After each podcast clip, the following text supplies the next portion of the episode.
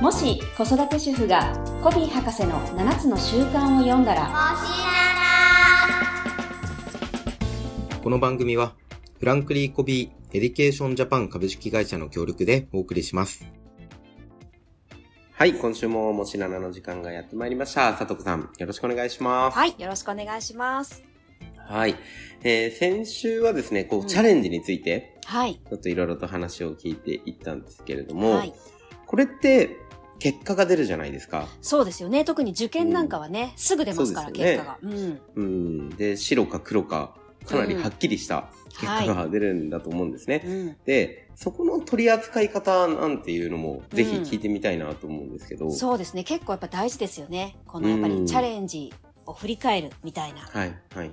ところってね。特にやっぱ受験なんかにおいては、まあ大きなスポーツのね、大会とかも同じだと思うんですけど、うんあの、、結構見てても、その時のこう、未達がトラウマになっちゃう子ってすごく多いんですよね。うん、うーんまあ、そうですよね。うんやっぱり、ね、試合で負けたとか、うん。全国目指してたけど行けなかったとか、そう。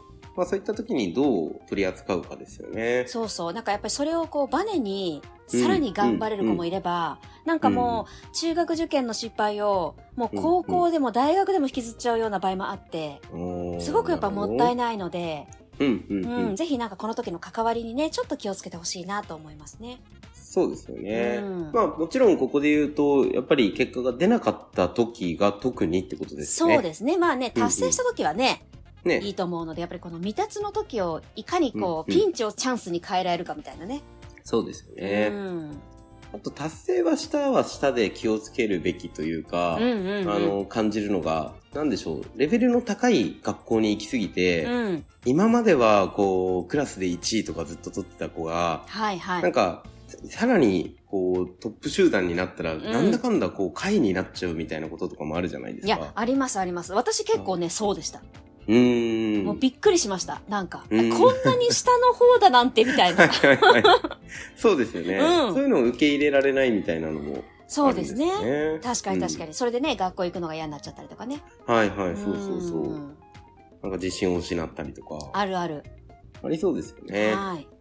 ぜひちょっと今日はそのあたりを伺っていきたいなと思うんですが、はい。まずは結果が出なかった時かなと思うんですけど、うんうんそんな時どうしたらいいですかもう、ね率直に。はい。まあ、はい特にね、今日があの2月の1日で、うんまあうん今日からね、中学受験なんかはスタートして、あの、うん今時は。ね、もうその日のうちに結果が出るんですよね。その日ですかはい。もう大体ね、夕方4時5時には、あの、ウェブでもう結果が出始める。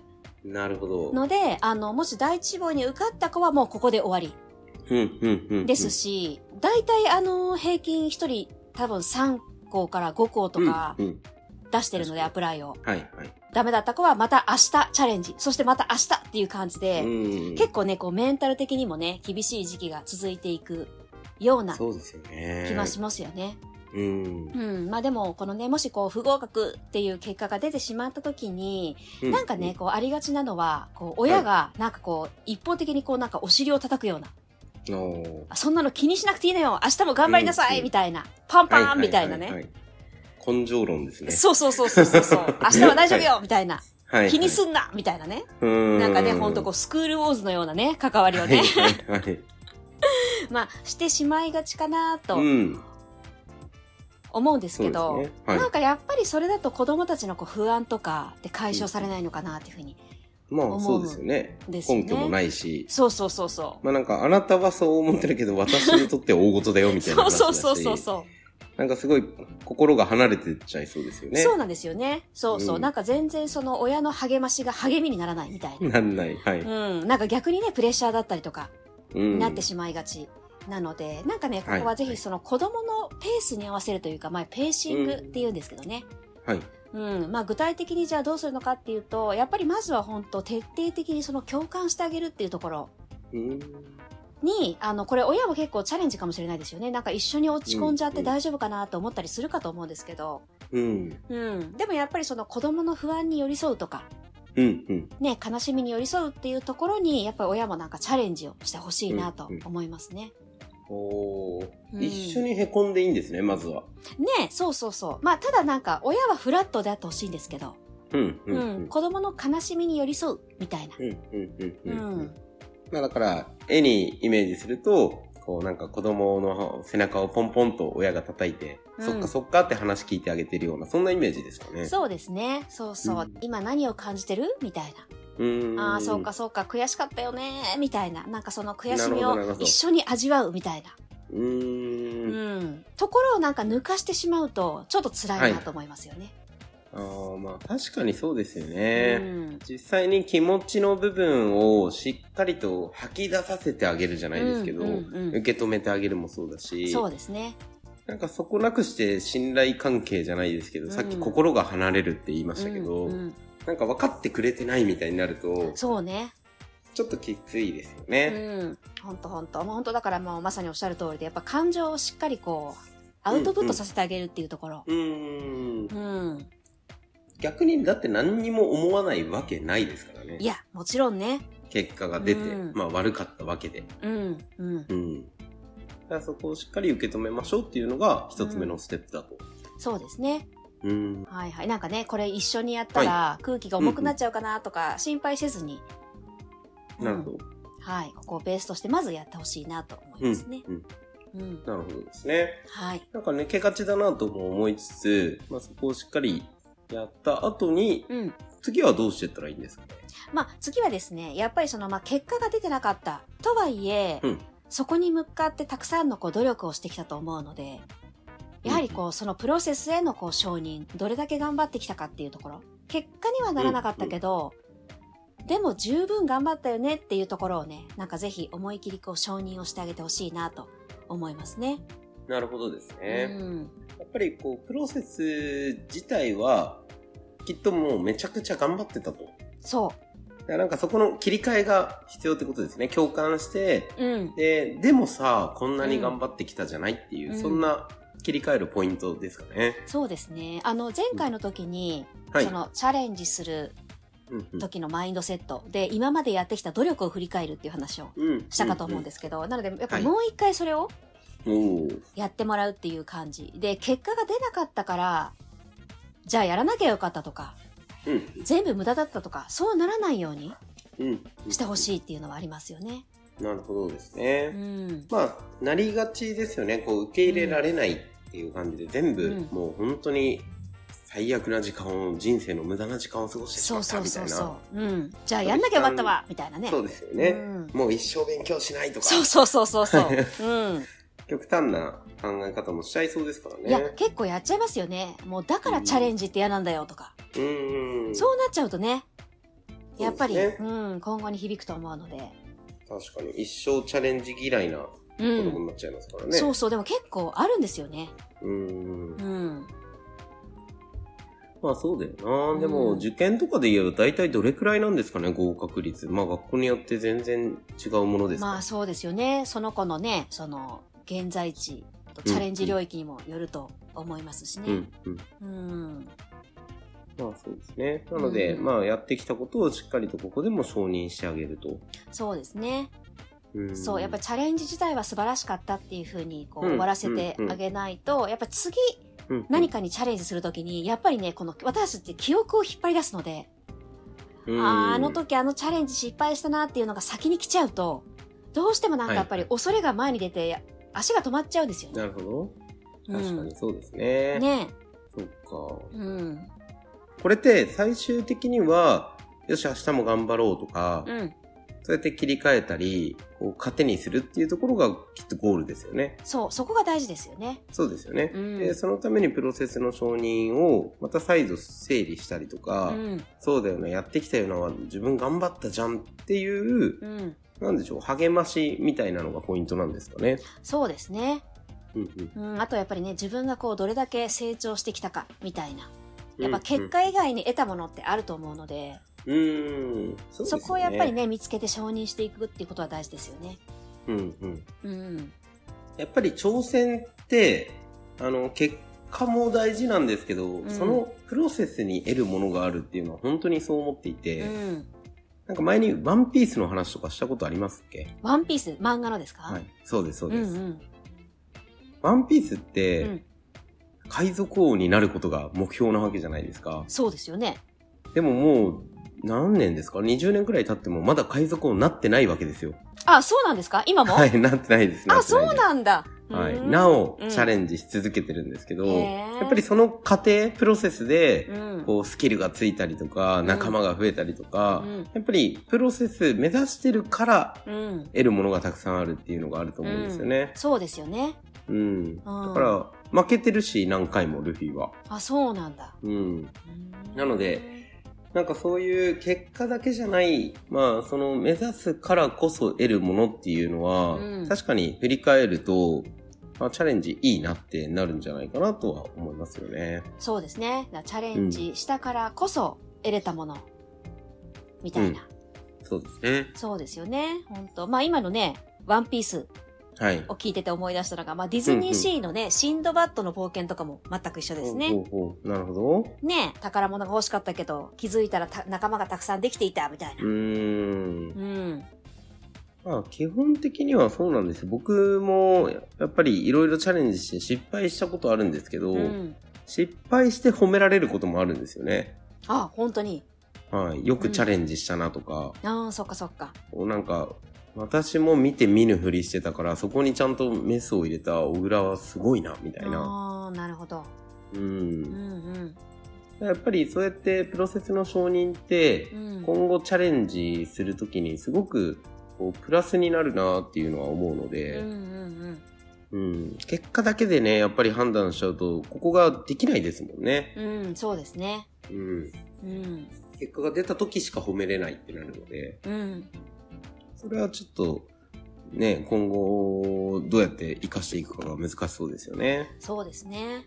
う。うんん。まあだからね、本当子供が、その今後何かにチャレンジするときに、はい。今回のこの経験をどんな風に思い出すだろうっていうところまでね、親がちょっとこう想像力を働かせてあげて、うん、うん。ね、あ、これを思い出してほしいなっていうのもね、ちょっとこう思いながら話してあげるといいかもしれないですね。うん。うん。その辺が次のポイントになってくるんですかそうですね。そうです、そうです。うんうんはい。まあ、長期目線で考えるっていうことが大事かなと思うんですけおーど、やっぱりどうしても結果が出た時って、はい。目先になるじゃないですか。そうですね。その時。そう、そうそですよの時ね。うん。になるので、やっぱそういう時って、でも本人は、うん、うん。例えばその思考をね、長期に振っていくなんていう感情コントロールはなかなか難しいと思うんですよ。確かに無理ですうね。ん。まあ、なので、まあ、少し客観的になれる親が、うん、うん。ちょっと長期に視点を振って、うん未来の。話をしてあげるおーっていうことができたらいいかなと思いますね。なるほどですうねん。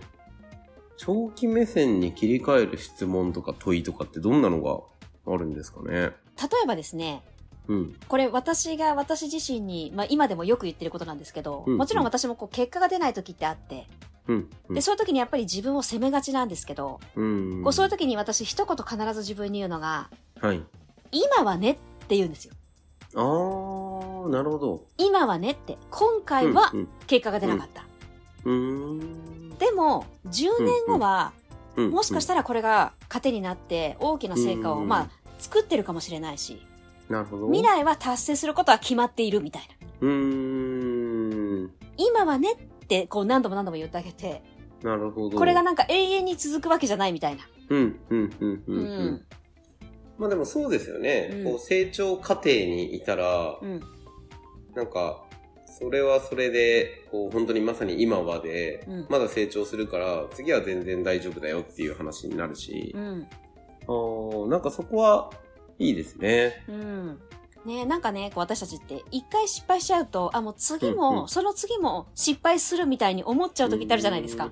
うん。なるほねあ、もうこれでなんか一生うまくいかないみたいに、ど。うん。結構大げに、さにね、反応してしまうことあると思うので、うんうんうんまあ、今回の未達と、うん未来の達成は関係ないっていうところ。うんうんううんうん。ん。そうですようね。ん。今日の受験結果は、うん明日の受験結果には影響しないですからね。そう、関係ないの で、全そうで然す。よね。うん。そっかそっか。なんかそれを引きずるんじゃなくて切り替えるためには、やっぱ長期目線で考えると、うん。まあ本当に、それこそね、子供の人生の中では、ここは合わなかったんだねくらいでいい感覚ですよね。そうですね。まあ、実際多分そうだと思うのでね。うん。うんん。そんな感じはしますよね。うん。僕はあの就職活動の時とかそう思ってましたね。あ、本当ですか。はい、うんあこの会社とは合わなかったんだなとか、うん。うん、この会社に入る未来じゃなかったんだなみたいな、うん。うんあもっといいとこと出会えるんだなみたいななんかそうですよこう勝ね手。にポジティブに切り替えてます ね。あ、でも本当それ大事ですよね。うん、だうん。から、ね、自分の人生長い人生の中で、うん別に一社目がどこだろうが、うん。まあ、学校どこに入ろううが、ん。そんなに大きな影響ってないんじゃないかなと。そうそうそうんう。うん。まあ、どこでももちろん大事なんですけどそれ以上に友達の方が大事だったりとか、うんうん付き合う友達とうか、ん。ね、自分がその後入学した後頑張れるもの熱中できるものの方が大切だったりとかう、ん。なんかそこに目を向けてあげるのは確かに良さそうですね。そうですね。